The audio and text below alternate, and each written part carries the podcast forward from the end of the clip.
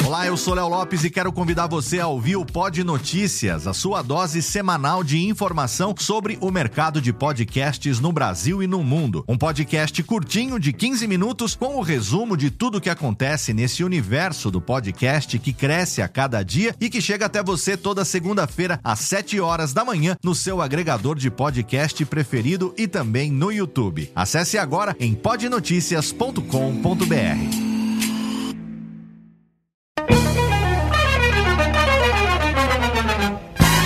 Começa agora, Radiofobia Classics. Radiofobia Classics.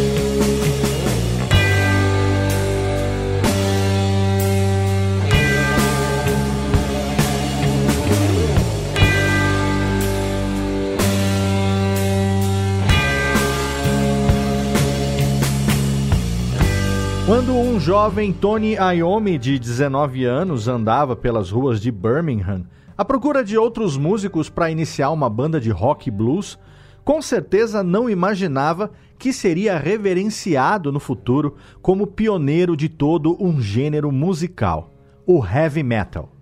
Foi no meio de trabalhos insalubres, brigas de gangues e pedaladas no chão de pedra que ele e mais três jovens apaixonados por música formaram aquela que seria a maior referência do metal nas próximas décadas, o Black Sabbath. A banda, que ao longo da sua carreira vendeu mais de 70 milhões de discos, ganhando até mesmo um certificado de 15 milhões em vendas nos Estados Unidos, atuou não só como uma força definidora de um novo gênero musical, mas também mudou para sempre a música.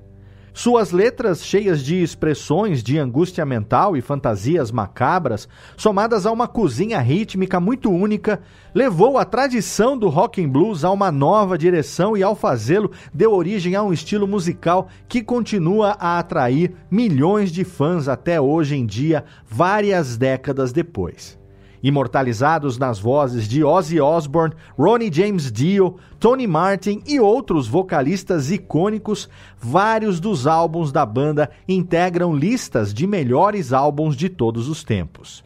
Aqui no Classics, a gente entra de cabeça nos anos 60 e 70 para listar os momentos mais marcantes da história do Black Sabbath.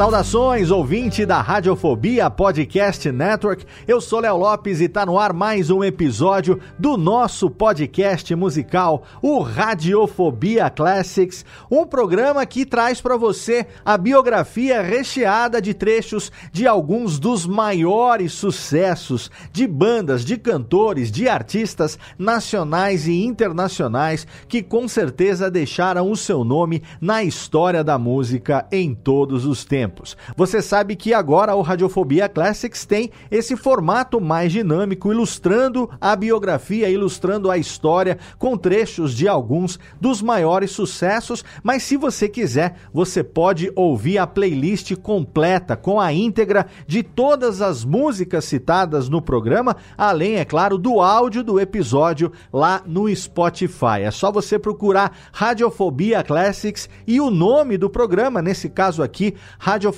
Classics Black Sabbath, e você vai encontrar lá a playlist do episódio. Claro que eu vou deixar também aqui o link na postagem no site da Radiofobia Podcast Network, que você pode entrar para ouvir todos os podcasts da casa e também, é claro, encontrar todos os episódios, desde o primeiro do Radiofobia Classics, o nosso piloto lá sobre Earth, Wind and Fire, que você consegue ouvir tudo lá em radiofobia.com.br barra podcast. Se você quiser, você pode também mandar a sua sugestão de tema, a sugestão do artista ou da banda que você gostaria que fosse homenageado aqui numa futura edição do nosso podcast, mandando seu e-mail para classics@radiofobia.com.br. Inclusive na postagem de cada episódio tem o link ali para um arquivo que você encontra ali o modelo das pautas do Radiofobia Classics, caso você queira rascunhar, fazer uma pesquisa bacana, mandar aqui pra gente e quem sabe em breve a gente não tem aqui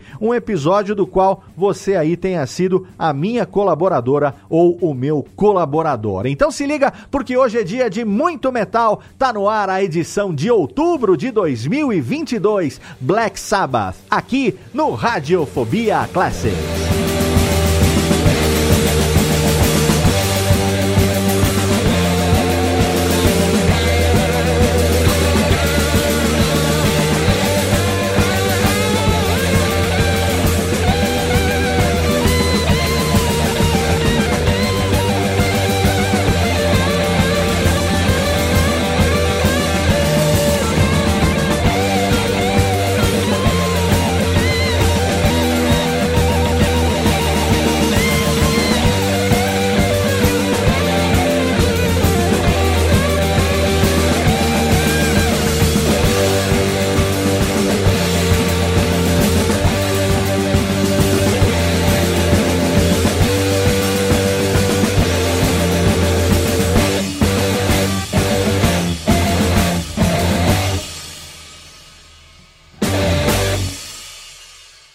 Radiofobia Classics.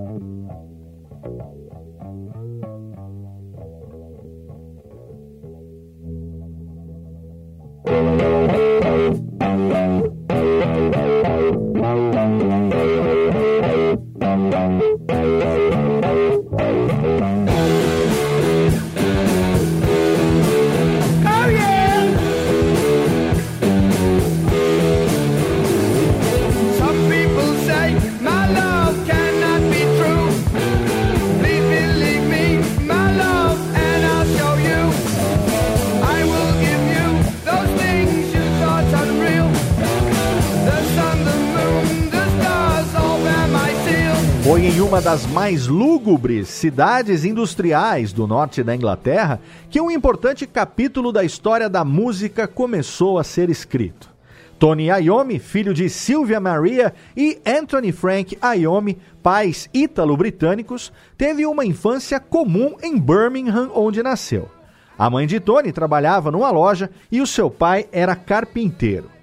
Iommi estudou na Birchfield Road School, onde o futuro colega de banda Ozzy Osbourne também foi aluno, mas na época eles não se davam nada bem. Ozzy vinha de um cenário familiar bem mais pobre que Tony. Ele vivia com a sua mãe Lillian, com seu pai Jack e mais cinco irmãos numa casinha de dois quartos em Aston, uma vizinhança mais humilde. O Ozzy também tinha dislexia e problemas de comportamento na escola, fazendo com que a sua reputação fosse ruim já na infância. Na adolescência, isso não melhorou muito, especialmente depois que o jovem foi preso aos 16 anos por furtar uma loja de roupas. Ele passou seis semanas na prisão de Winson Green após o seu pai se recusar a pagar a fiança para que ele aprendesse uma lição. Tony Iommi, nessa época, com 17 anos, já tinha uma forte ligação com a música, especialmente o blues, e tinha começado a aprender guitarra aos 12 anos. Ayomi trabalhava em uma metalúrgica para pagar as suas despesas pessoais e ajudar os seus pais em casa. E foi nesse emprego que ele sofreu um acidente grave de trabalho que o fez amputar as pontas dos dedos anelar e médio da mão direita. O grande problema para ele era que isso limitava para tocar guitarra, já que ele era canhoto. E a mão direita é exatamente a mão de segurar as notas. O médico que o atendeu disse com todas as letras que o Tony não ia mais conseguir ser músico nessa condição.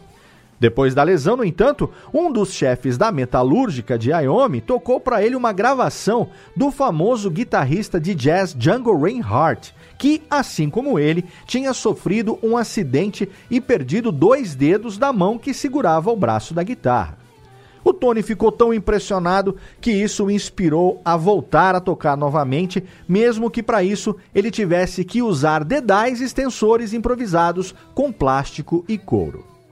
Entre 1964 e 1967, o Tony tocou em várias bandas de blues e rock. E foi na dissolução de uma dessas bandas, a Mythology, que ele conheceu o baterista Bill Ward. Juntos, os dois se propuseram a montar uma nova banda em 1968. No mesmo ano, outra banda de Birmingham, chamada Rare Breed, também estava se separando. O vocalista Ozzy Osbourne e o guitarrista Geezer Butler se juntaram a Iommi e Ward depois que a dupla respondeu a um anúncio numa loja de música local em que estava escrito, aspas, Ozzy Zig procura a banda e tem seu próprio equipamento, fecha aspas. Quando a banda foi formada, o Iommi deixou claro que não queria tocar com outro guitarrista, então o Geezer Butler passou a tocar contrabaixo. Os primeiros shows da banda contavam ainda com a presença dos músicos Jimmy Phillips e Alan Aker Clark, que fizeram duas apresentações com o grupo sob o nome de The Polka Talk Blues Band. Seguindo o afastamento de Phillips e Clark, a banda encurtou o seu nome para Polka Talk, o que também não durou muito. Em setembro de 1968, a banda mudou de nome para Earth, uma mudança que o Ozzy detestou, mas que acabou ficando por quase um ano. Sob essa alcunha, os músicos gravaram algumas demos de blues e começaram a se autodivulgar em shows de outras bandas. As apresentações que conseguiam fazer em Birmingham tinham cachês muito baixos, então a família do Tony sempre dava uma pequena contribuição para eles, fosse para a gasolina da velha van que eles utilizavam ou fosse em comida. Eles tocaram diversas vezes em casas noturnas que pertenciam a Jim Simpson, que também agenciava bandas. O Jim acabou gostando do trabalho do Earth e resolveu que valia a pena agenciá-los, marcando vários shows para a banda em casas noturnas parceiras pela Europa. Em dezembro daquele ano, no entanto, o Tony Iommi deixou a banda após ele ser convidado por Ian Anderson para integrar a Jethro Tull, uma banda que já estava fazendo mais sucesso que a Earth. Com um agente, mas sem guitarrista, não tinha muito que Bill, Ozzy e Geezer pudessem fazer. Mas felizmente o Tony acabou voltando para a banda apenas um mês depois da sua saída, tendo feito só dois shows com a Jethro Tull. O Tony não se deu bem com a direção de Ian Anderson, mas voltou com um novo senso de organização para sua própria banda. Enquanto faziam uma quantidade exaustiva de shows na Inglaterra em 1969, com covers de Chuck Berry, Buddy Holly e outros artistas, eles descobriram que estavam sendo confundidos com outro grupo inglês que também se chamava Earth e precisaram mudar de nome mais uma vez. Isso aconteceu ao mesmo tempo em que a banda estava experimentando com diferentes sonoridades, procurando a identidade pela qual iriam seguir. O som dele estava tensionando para algo mais pesado, lento, que ia contra a cultura hippie de paz e amor, O que fazia muito sentido, já que na realidade deles, o contato com a guerra estava muito mais próximo do que a paz. A guerra do Vietnã estava a pleno vapor e toda a região norte da Inglaterra era constantemente bombardeada pelo IRA, o Exército Republicano Irlandês. O nome da banda acabou vindo através de duas epifanias de Geezer Butler. Na primeira, a banda estava ensaiando num estúdio bem na frente de um cinema e, ao perceber uma grande fila para um dos filmes em cartaz, que era um terror, o Geezer fez um comentário que deixou os seus companheiros pensativos. Engraçado que toda essa gente pague para levar sustos. Inspirados pela observação, o Ozzy, o Tony e o Butler escreveram a letra de uma música chamada Black Sabbath, que foi baseada num filme italiano de terror do mesmo nome, o preferido do irmão do Geezer. As letras e o som sinistro da música empurraram a banda para uma direção mais sombria. Em agosto de 1969, a banda mudou oficialmente o seu nome para Black Sabbath e tomou a decisão de escrever material semelhante na tentativa de criar o equivalente musical de um filme de terror. E aqui é o próprio Tony Iommi, agora em inglês, é claro, que conta um pouco da história desse início da banda num trecho retirado do documentário The Black Sabbath Story. Sabbath when we got that one together. That was just like a, a God-given song, I think. Or a Satan-given song. and myself and we're going to sort of get together and um, form another group. And as it happens, there was we went round to see. Uh, we saw this advert in town. Aussie Zig requires gig, you see. And we said, "Oh, Aussie." I said, "I know an Aussie." I said, "It can't be the same Aussie," because Aussie was at school with me, you know. I said to Bill, "It can't be the same Aussie," because he didn't sing then. We went round to, this house, and sure enough, who should answer the door was Ozzy. And it turns out they'd already got a guitar player. And I said, well, there's Bill, and, and, but we're going together. We're going to join a group together, you know. And that's how it happened. And we ended up the four of us, Bill, Ozzy, and Geezer and myself. Well, we went along with the name Earth for, for a while. And then we couldn't get much work at all because we were doing all blues, so we only could do a certain amount of, of blues clubs.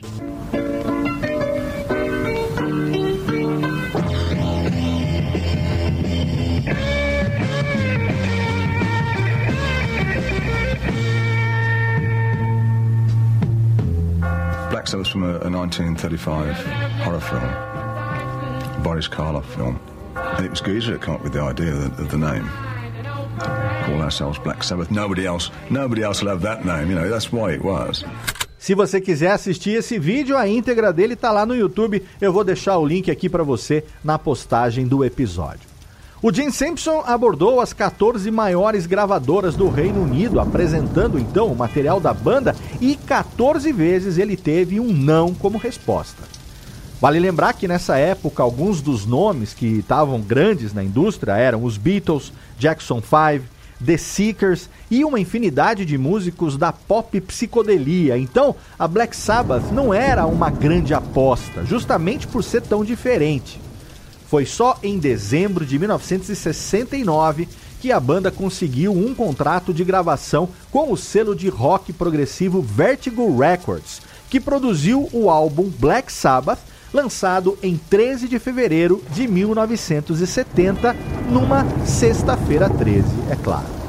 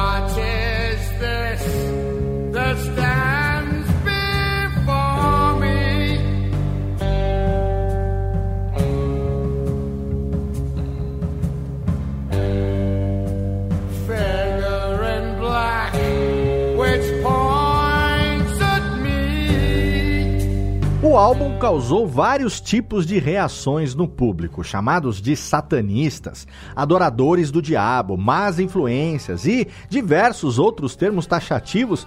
A banda conseguiu desagradar muita gente com o seu conceito. Religiosos começaram a protestar contra a banda, os músicos começaram a ser constantemente ameaçados em seus shows, atentados contra a vida deles passaram a ser rotina e até mesmo a comunidade satanista ficou decepcionada quando descobriu que não só a banda não era satanista, mas que também todos eles vinham de famílias católicas fundamentalistas. Essa primeira impressão veio principalmente por conta do visual da banda e foi difícil de desconstruir. O álbum Black Sabbath tinha na contracapa uma cruz invertida, que foi ideia da gravadora, e nenhum dos músicos ficou sabendo disso até o lançamento. Em várias entrevistas, todos eles reafirmaram que ninguém da banda concordaria com isso se tivessem sido consultados de antemão. Surpreendendo a gravadora, o álbum subiu rapidamente à oitava posição nas paradas do Reino Unido e projetou a banda pela primeira vez para uma grande audiência.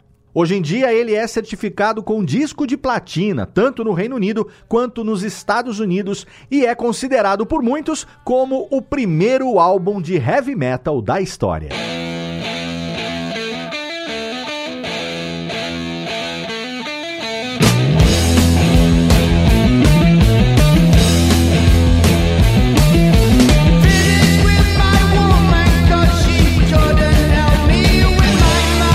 Apenas sete meses depois, a Black Sabbath lançou o álbum Paranoid, que inicialmente iria se chamar War Pigs. A faixa título Paranoid foi feita em estúdio pelos músicos em menos de 20 minutos, porque quando o álbum já estava praticamente terminado, a gravadora cobrou mais uma canção que tivesse entre 2 e 4 minutos para completar o trabalho, deixar mais redondo. Além da música Paranoid, que está tocando aqui no fundo, o álbum contou também com o sucesso de War Pigs.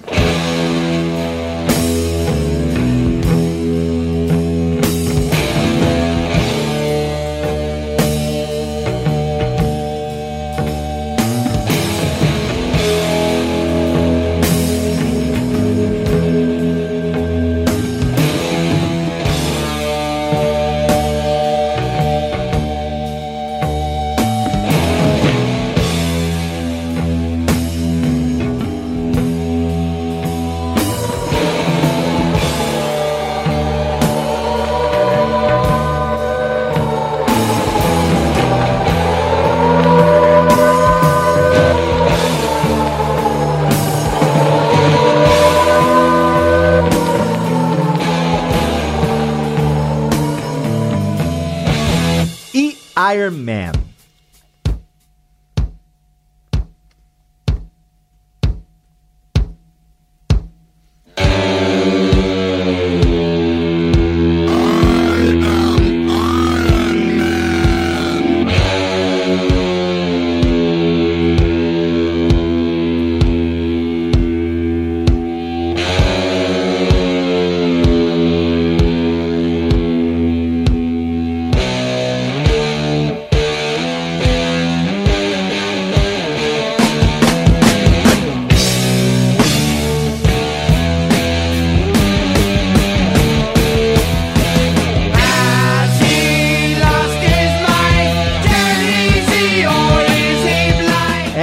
Três faixas entraram no top 100 da parada britânica, sendo que Paranoid teve o pico mais alto, em quarto lugar nas paradas gerais do Reino Unido.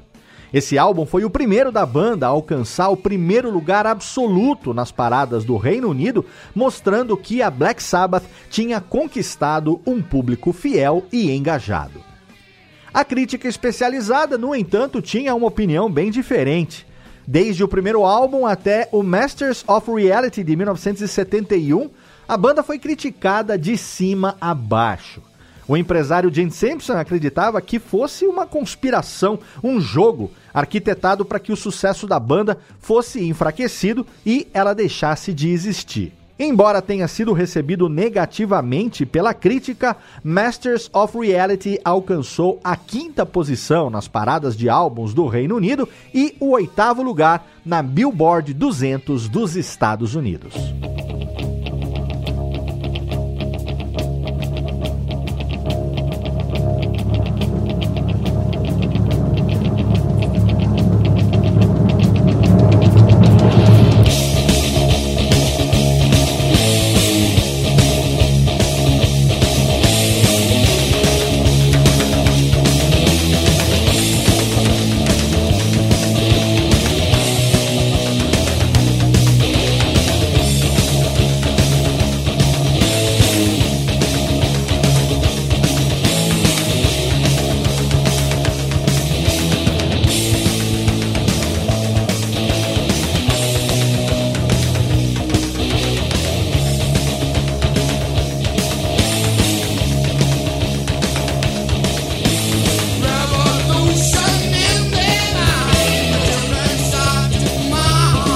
Algumas faixas do disco, como essa que está tocando, Children of the Grave, o Tony Iommi combinou solos de guitarra parecidos com blues e riffs em tons mais baixos, alto contraste e distorções, fazendo uso de um pedal de agudos modificado e uma guitarra Gibson SG.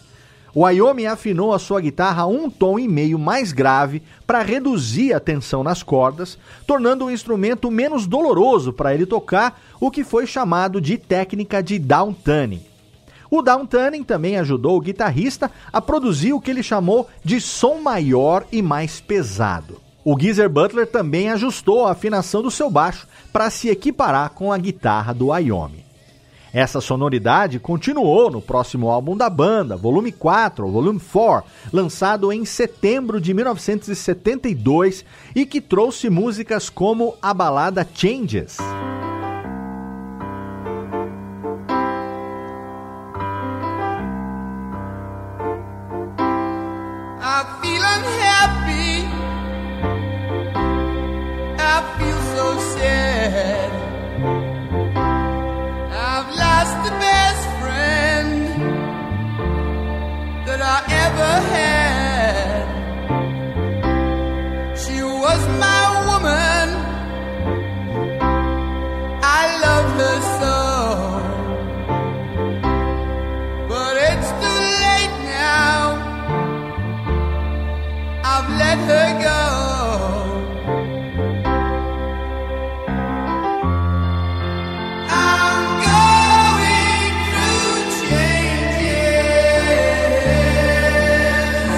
Também Snowblind.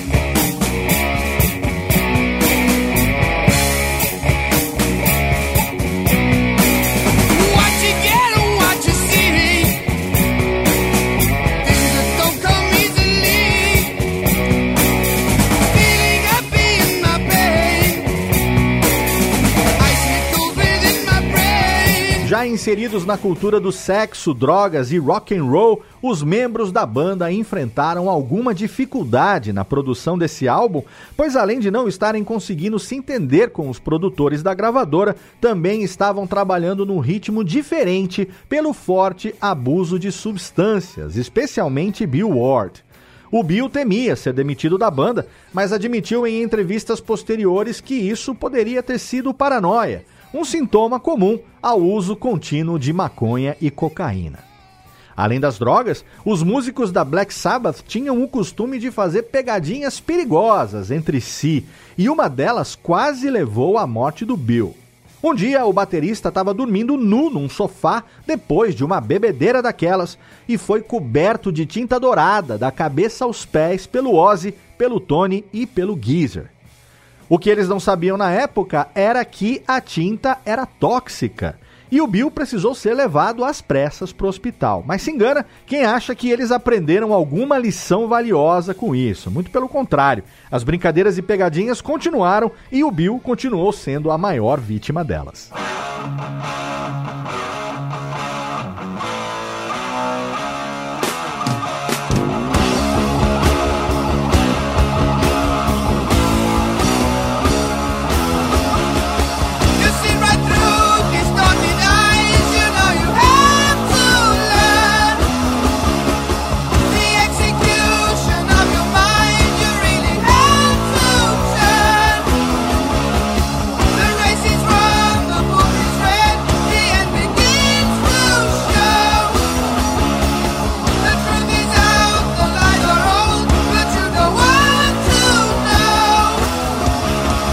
Após um ano de turnê na América do Norte, a Black Sabbath voltou à Inglaterra para a preparação do seu próximo álbum, Sabbath Bloody Sabbath.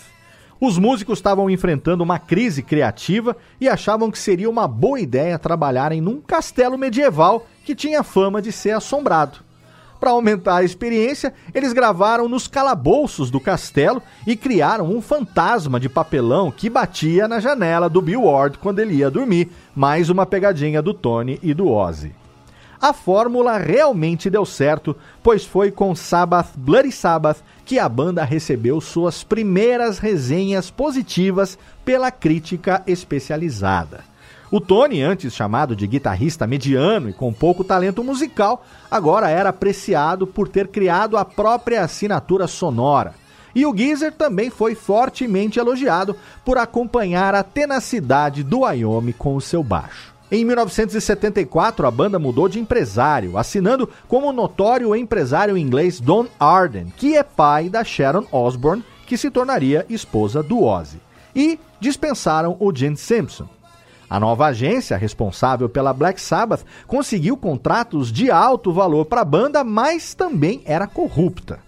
Muito dinheiro começou a ser desviado embaixo do nariz dos músicos e, para cobrir a falcatrua, eles eram obrigados a fazer turnês exaustivas com as suas agendas fechadas seis dias por semana. Para ajudar, o Jane Sampson entrou num processo contra a banda por quebra de contrato, o que levou a um litígio de dois anos e muita dor de cabeça jurídica.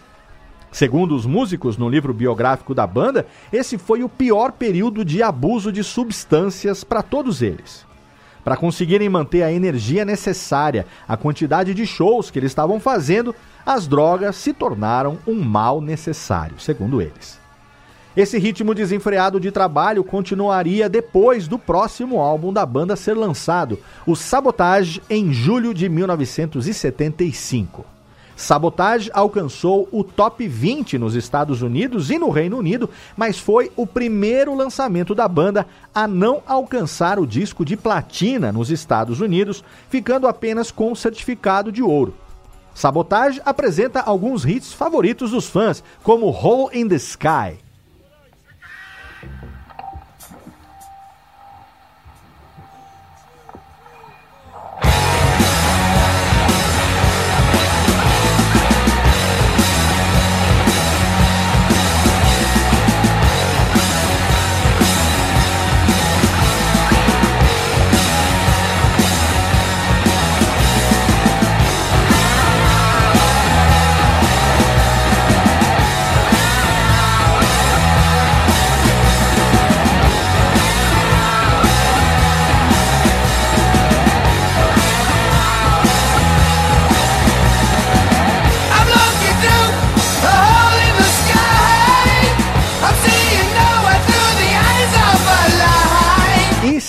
Of the Universe.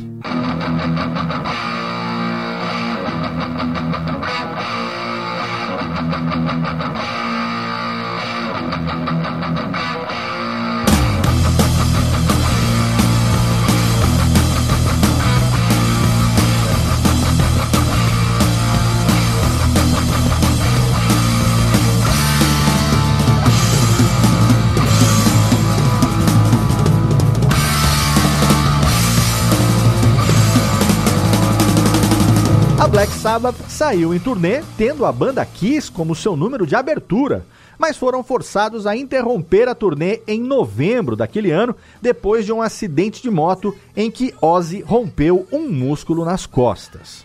Em dezembro, a gravadora lançou uma coletânea de hits, We Sold Our Soul for Rock and Roll. O álbum ficou nas paradas ao longo de 1976, vendendo 2 milhões de cópias nos Estados Unidos eventualmente. A crítica especializada continuou tecendo comentários positivos sobre a Black Sabbath durante o ano de 1976, mas o tom de sabotagem é visto nos dias de hoje de forma diferente.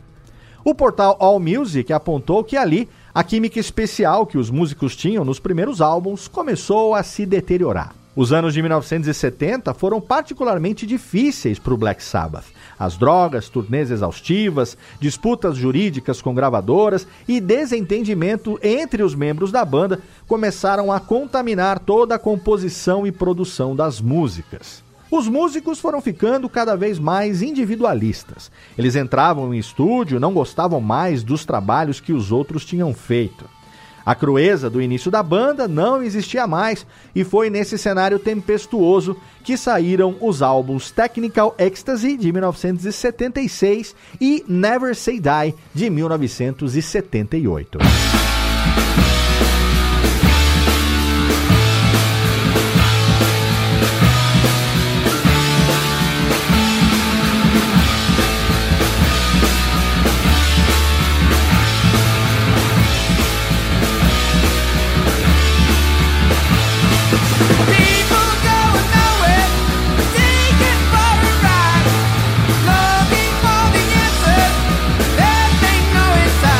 A turnê de promoção de Never Say Die naquele ano foi a mais esgotante que eles já tinham feito, porque forçou a banda a fazer inúmeros bate-voltas entre os Estados Unidos e a Europa. Descontrolados e rodeados de polêmicas com a cultura rock and roll, os músicos perderam a credibilidade com a sua gravadora que do nada resolveu ignorá-los e investir na banda de abertura, a promissora Van Halen além de não soarem mais como nos primeiros anos e viverem sob a influência de substâncias, a gota d'água aconteceu em novembro de 1978 em Nashville. Depois de ter sido dado como desaparecido por mais de 24 horas, Ozzy Osbourne reapareceu totalmente acabado depois do cancelamento de um show. A polícia tinha sido acionada e eles estavam trabalhando com diversas hipóteses: sequestro, overdose, brigas de bar que terminaram mal e cativeiro por algum grupo satânico. O que aconteceu, na verdade, foi que o Ozzy dormiu por mais de 18 horas a fio no hotel errado. Milhares de fãs da banda que esperavam pelo show acabaram destruindo o local do evento, furiosos, é claro. Esse episódio levou à demissão do Ozzy Osbourne. A notícia foi dada a ele por Bill Ward, com quem ele tinha um pouco mais de afinidade. O Ozzy então entrou num quadro depressivo, ficou meses isolado.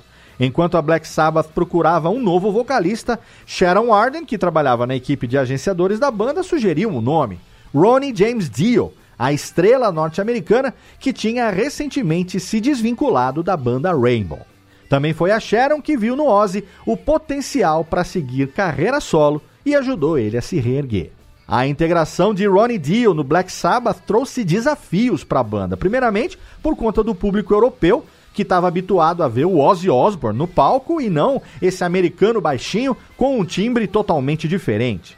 Mas os fãs do Black Sabbath foram rapidamente conquistados por Dio no lançamento do álbum Heaven and Hell em abril de 1980, onde o cantor mostrou que em técnica vocal e alcance ele era tão bom quanto Ozzy.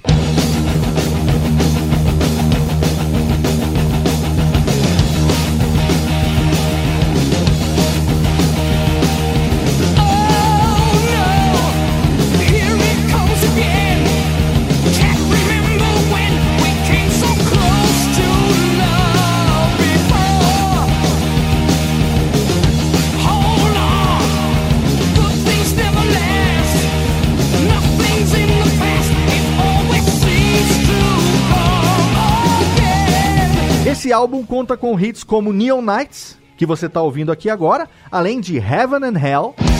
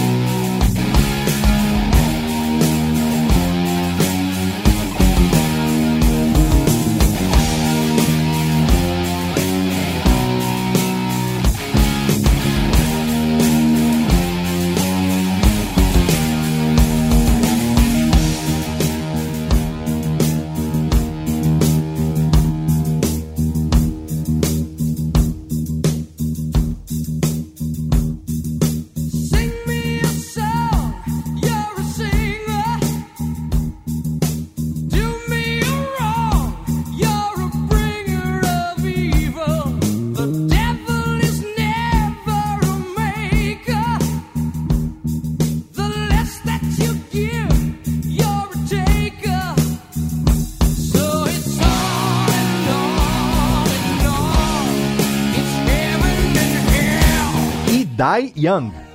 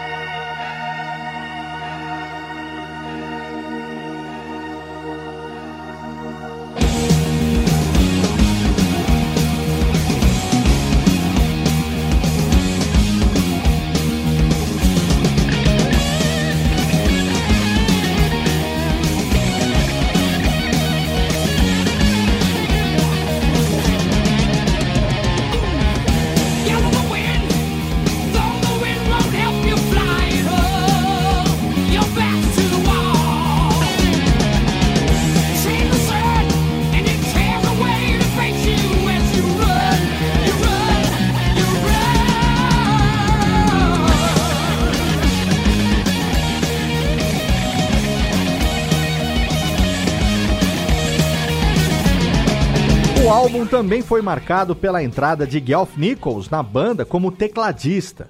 Embora nem sempre seja reconhecido como um membro oficial do Black Sabbath, Nichols teve indiscutível influência sobre o grupo, inclusive nas suas composições. Mais dois álbuns foram lançados nos anos 1980 com Ronnie James Dio como vocalista: o Mob Rules de 81 e Live Evil, gravado durante a turnê de 1982.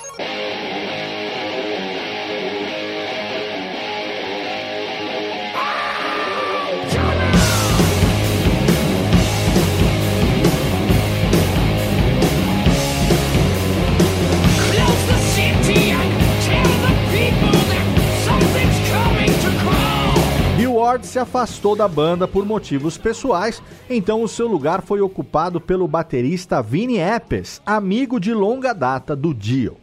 Depois de disputas criativas sobre a mixagem de Live Evil, o Dio e o Vinnie deixaram a banda. O Ronnie diria em entrevistas anos mais tarde que não aceitava que outras pessoas dissessem a ele o que fazer quando se tratava de vocal, porque ninguém entendia melhor do que ele sobre a própria voz. O Wyoming chegou a chamá-lo na época de Pequeno Hitler e acusá-lo de mudar a mixagem das músicas durante a noite sem consultar os outros membros da banda. Enquanto isso, o Ozzy tinha sido apresentado para o guitarrista Randy Rhoads, com quem fez uma grande amizade e viria a trabalhar nos três primeiros anos da sua carreira solo. Muitos não acreditaram que o Ozzy seria capaz de fazer sucesso fora do Black Sabbath, mas com o agenciamento da Sharon, que agora já era sua esposa, uma boa banda de apoio e também a exploração da sua marca registrada de Príncipe das Trevas, os seus dois primeiros álbuns solo foram certificados com disco de platina. E nos anos 80 ele estava melhor do que nunca. Foi em janeiro de 1982, durante uma turnê nos Estados Unidos, que o Ozzy protagonizou um dos maiores momentos da cultura pop que é referenciado até hoje. Durante um show, um fã de 17 anos, chamado Mark Neal, jogou um morcego no Ozzy. O músico, achando se tratar de um brinquedo de borracha, mordeu a cabeça do morcego e a arrancou fora. E foi só ali que ele percebeu que tinha acabado de morder um morcego de verdade. Claro que depois do incidente ele precisou atualizar o seu cartão de vacinas, mas o momento é tão icônico que em 2021, 39 anos depois desse acontecimento, o Ozzy lançou um morcego de pelúcia com cabeça destacável que se esgotou rapidamente no seu site oficial. Enquanto Ozzy fazia seus shows e esperava sua primeira filha com Sharon, Amy Osbourne, o Tony Iommi e o Geezer procuravam novos músicos para tocar na Black Sabbath. Em 1983, o Bill Ward acabou retornando à banda. O próximo vocalista da história da banda foi o Ian Gillan do Deep Purple, mas essa formação durou apenas o suficiente para o lançamento de um álbum, o Born Again, pois o Ian tinha a intenção de voltar ao Deep Purple depois de um ano. Born Again é o álbum que apresenta uma capa controversa, com um bebê com chifres e garras de diabinho.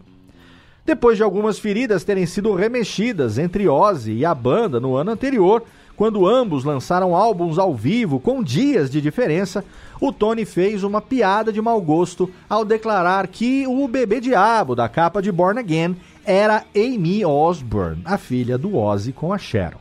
Durante toda a década de 1980, a Black Sabbath sofreu muitas mudanças pessoais, inclusive o retorno e saída de Ronnie James Dio e a entrada e saída do terceiro vocalista da banda a ficar durante mais tempo, Tony Martin.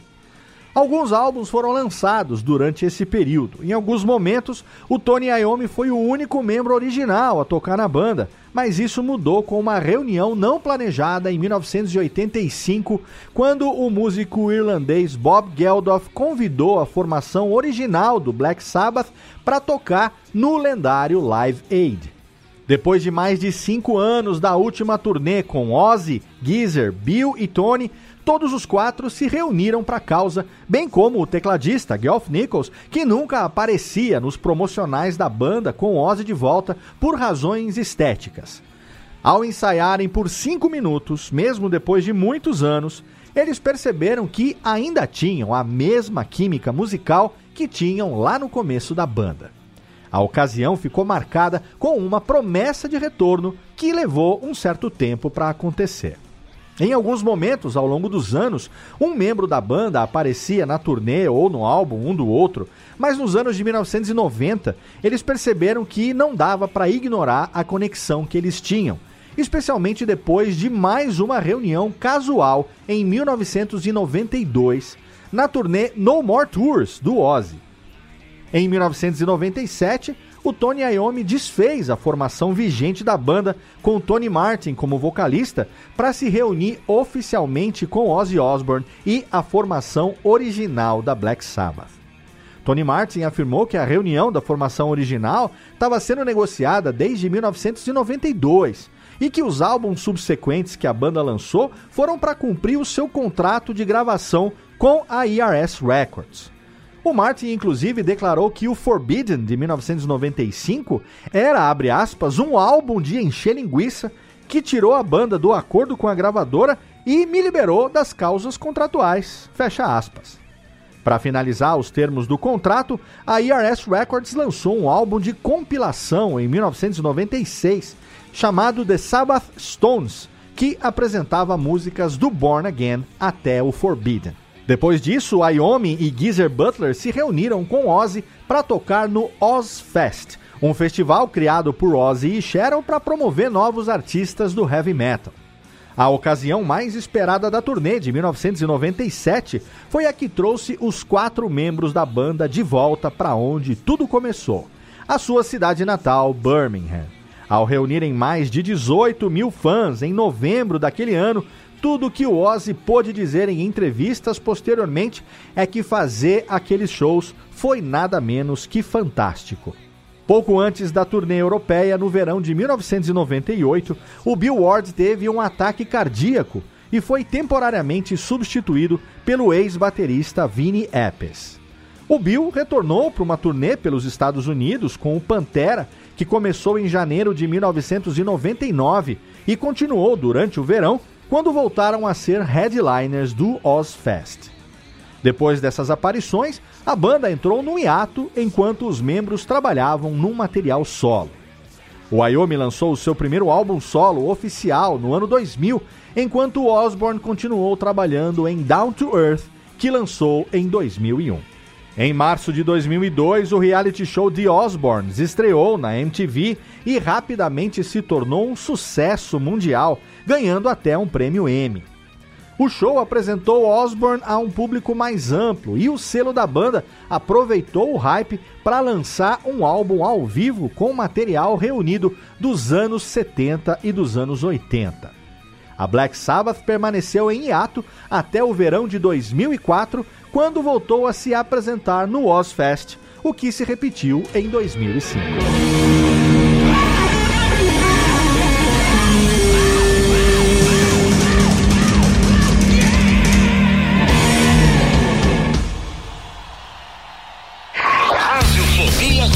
Radiofobia Classics.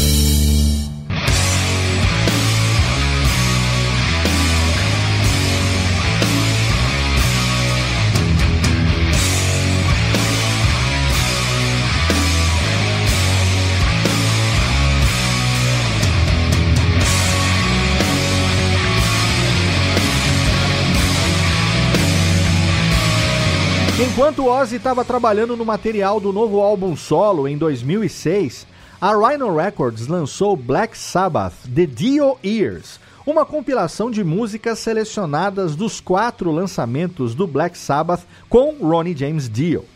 O álbum alcançou o número 54 na Billboard 200, enquanto o single The Devil Cried fisgou a 37ª posição na parada Mainstream Rock Tracks a banda saiu com Dio numa turnê em que o Bill Ward optou por não participar e foi substituído novamente por Vinnie Appice.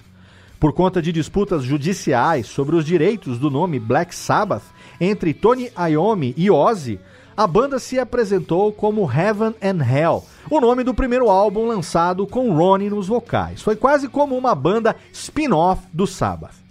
Foi só em 2010 que a disputa terminou oficialmente, mas os termos do acordo sobre o nome da banda não foram trazidos a público.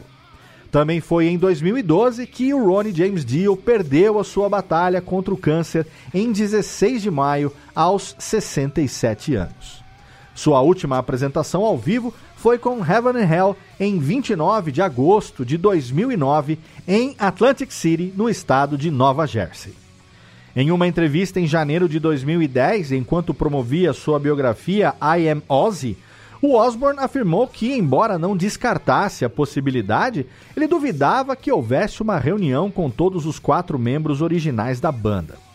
Alguns meses depois, o Butler disse que não haveria reunião em 2011, pois o Ozzy já estava comprometido em fazer uma turnê solo. No entanto, naquele agosto, eles já haviam se encontrado para tocar juntos e continuaram ensaiando durante o outono. Em novembro de 2011, os quatro músicos anunciaram que estavam se reunindo para gravar um novo álbum com uma turnê completa em apoio a partir do ano seguinte. Mas, quando chegou fevereiro de 2012, o Bill Ward anunciou que não ia participar dessa reunião enquanto não dessem a ele um contrato assinável alfinetando a proposta que ele tinha recebido dos seus agentes.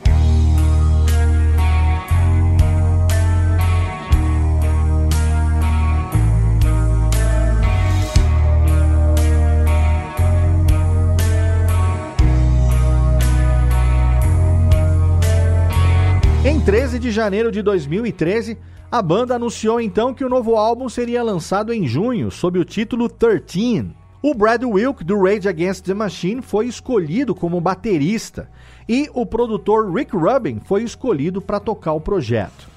O Rubin, que já trabalhou com Slayer, Beastie Boys, Red Hot Chili Peppers, Nine Inch Nails e muitos outros, ele é conhecido por suas práticas não ortodoxas e principalmente por não influenciar muito as decisões dos artistas.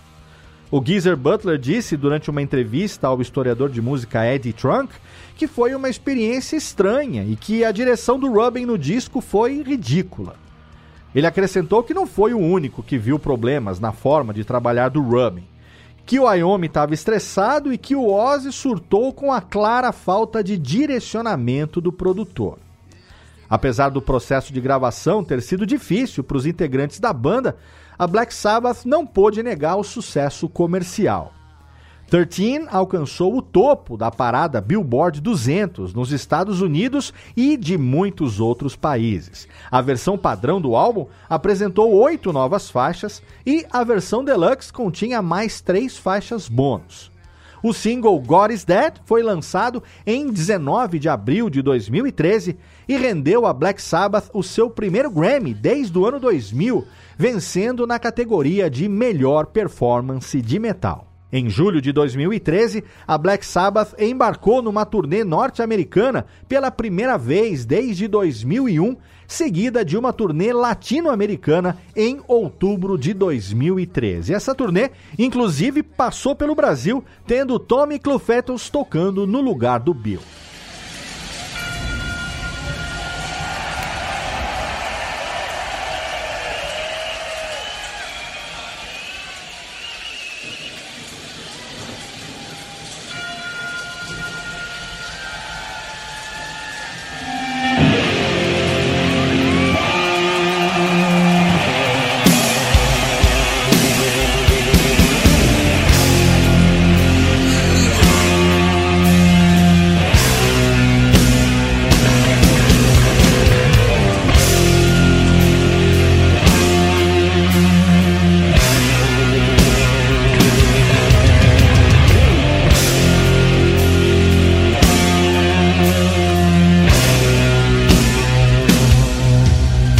Setembro de 2015 foi anunciado que a Black Sabbath embarcaria na sua turnê final, intitulada The End, de janeiro de 2016 a fevereiro de 2017.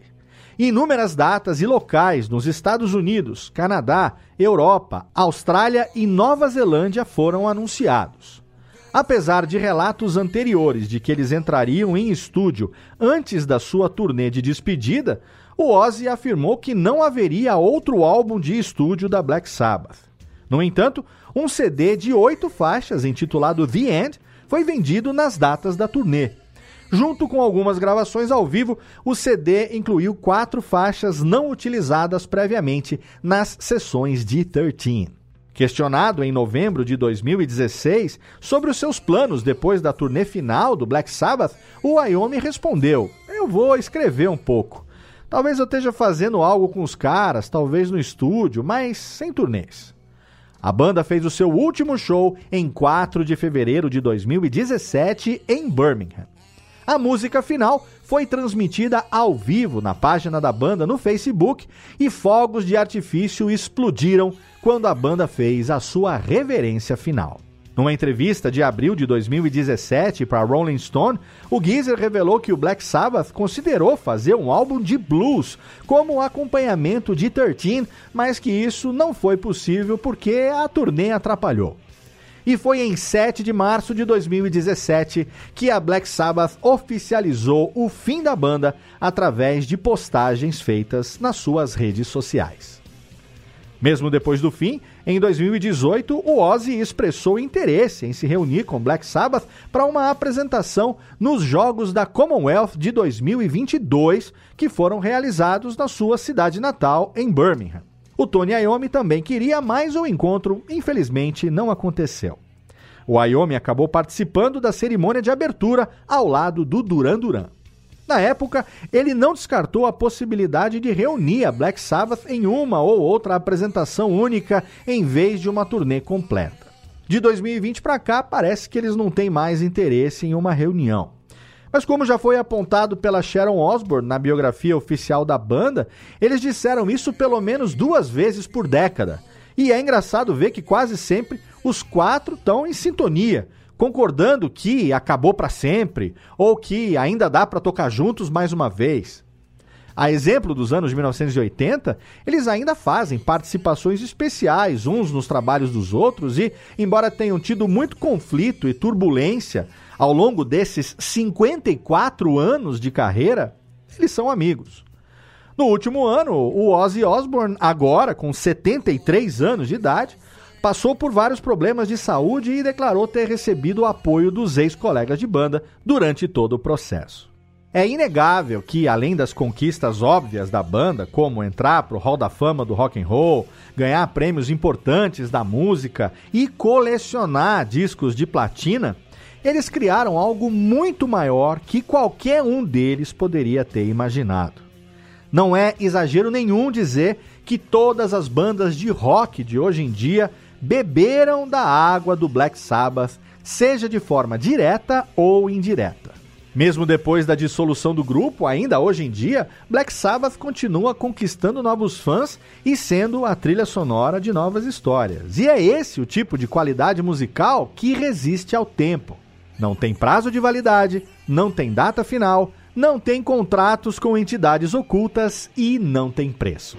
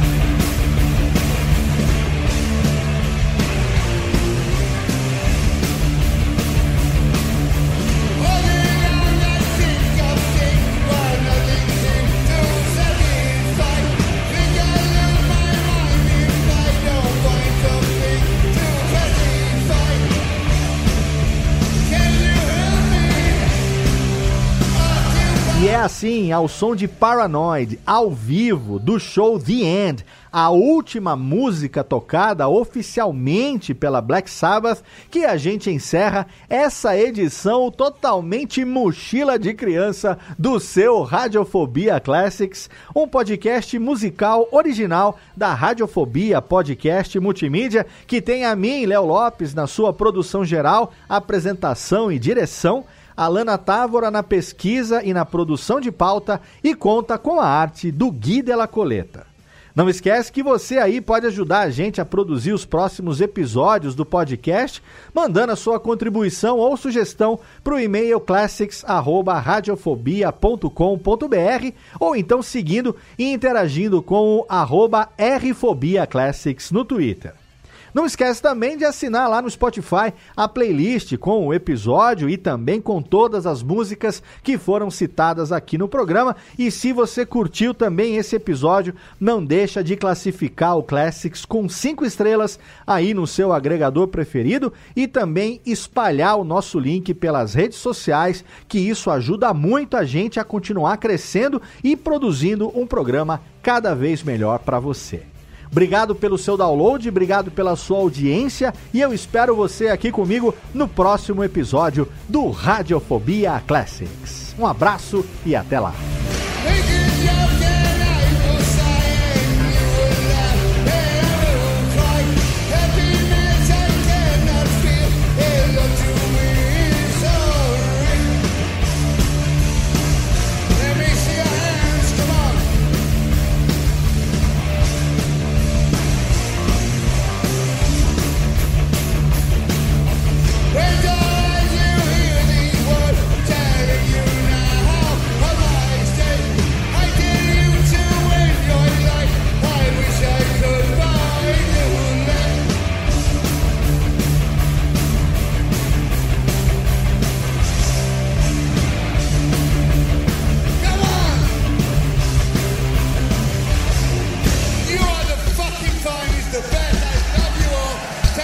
Building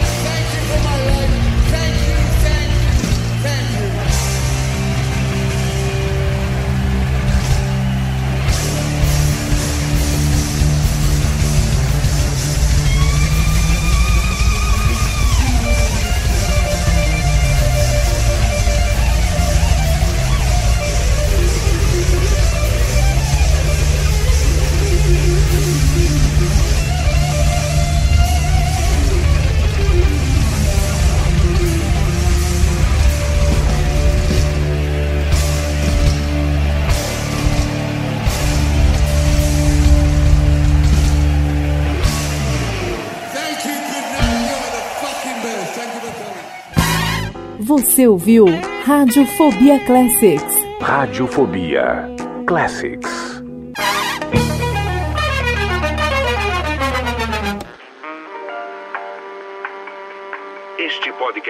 Foi publicado pela Radiofobia Podcast Network.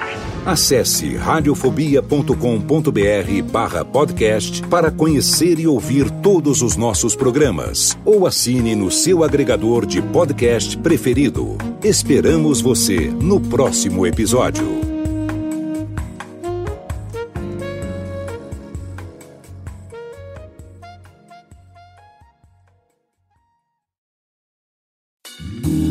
Eu sou o Antônio Viviani e quero convidar você a ouvir o nosso podcast Voz Off. Desde julho de 2017, eu e meu amigo Nicola Lauleta temos o prazer de conversar com as grandes vozes do rádio, da TV e da publicidade do Brasil e trazer suas histórias até você. Se você, como nós, é apaixonado por locução, acesse vozoff.com.br e acompanhe nossos episódios aqui na Radiofobia Podcast Network.